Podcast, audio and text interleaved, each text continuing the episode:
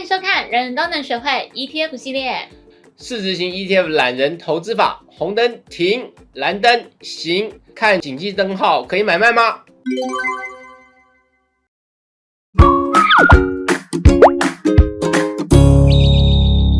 通哥，哎，你刚怎样？红灯停，嗯绿灯行、啊，黄灯怎么样？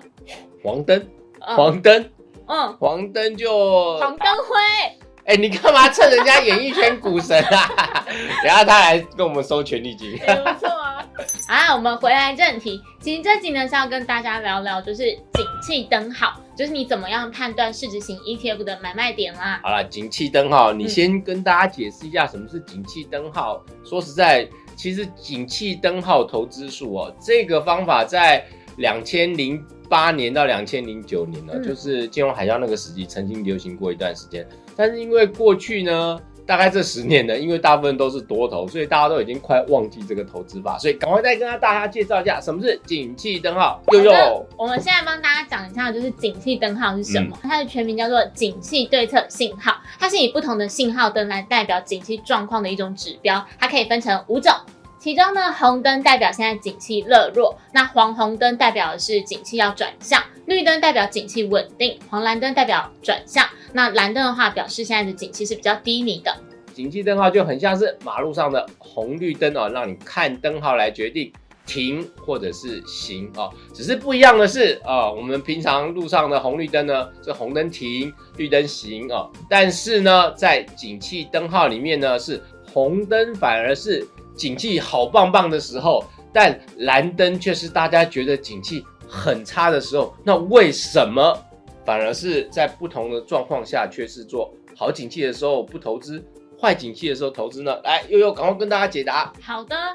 如果我们把景气灯号跟台湾的加权指数拿来做比较的话，从历史数据可以看出，两者的走势其实是雷同的。当景气灯号的分数往上攀升的时候，加权指数的走势也会跟着往上。反之呢，我们看到景气灯号的分数往下走的时候，加权指数的走势也会跟着往下。也就是说，我们可以透过景气灯号来做加权指数的进出点判断。那由于市值型 ETF 的走势跟加权指数算是联动的，所以我们也可以透过景气灯号来判断市值型 ETF 的买卖点。从图卡上来看，景气灯号跟大盘的联动性确实是蛮高的。不过悠悠，我们只能用红灯卖、蓝灯买这种操作方法吗？其他灯号买卖不行吗？啊，譬如说哇，黄蓝灯买啊，黄红灯卖啊，这样子呢？当然可以啊，我们就来回测看看。那我们一样就是用最具代表性的市值型 ETF 远大台湾五十零零五零来做回测。我们来看看就是三种不同灯号的一个买卖效果。我们先帮大家说明一下，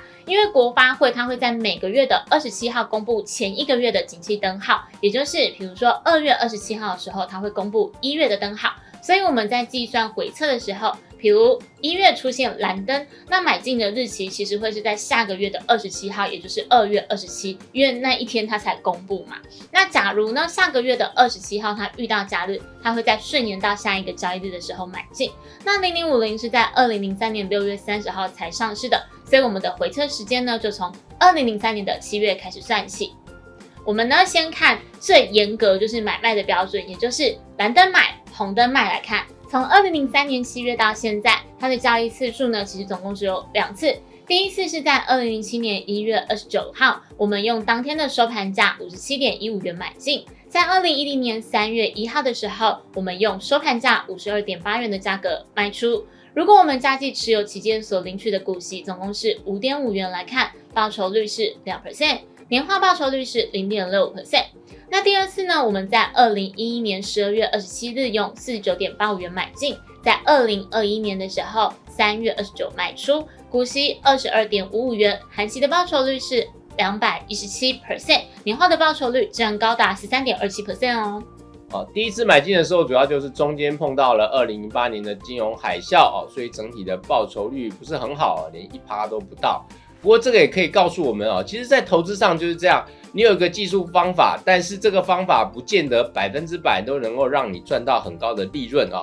我们只能说，哦，一个好的方法，它相对的胜率是高的啊。如果在其中的某一次或某几次呢，它会带进比较大的报酬的话，那这个投资方法呢，就是值得参考的。那我们从刚刚的回测可以发现，其实景气灯号它红灯出现的次数是比较少的，所以你等待的时间会比较长一点。那黄红灯出现的次数是比较多的，所以我们接下来就算第二种回测，就是呢蓝灯的时候买进，黄红灯的时候卖出。那从二零零三年七月到现在呢，它的交易次数会有三次。我们可以看到第一次的含息报酬率是二十八 percent，你可以发现其实你只有持有九个月就可以达到快要三成的一个报酬率，是非常不错的。那第二次的年化报酬率呢，大概是六 percent，第三次呢也高达十三 percent，表现都非常的好。那最后我们来看第三种策略，也就是黄蓝灯的时候买进，然后黄红灯的时候卖出。从二零零三年七月到现在，总共有四次的交易机会。我们可以看到，第一次的报酬率呢，你只持有六个月就高达快要两成。那第二次呢，它的年化报酬率大概是二十五 percent，第三次大概是四 percent 左右。那第四次呢，也有十几 percent 的一个报酬率。其实整体来看呢，你不管是黄蓝灯的时候买进，然后黄灯的卖出，其实都还有一个不错的正向表现。峰哥，你觉得从上面这三种策略就是这样看下来，哪一种买卖方式是你比较喜欢的？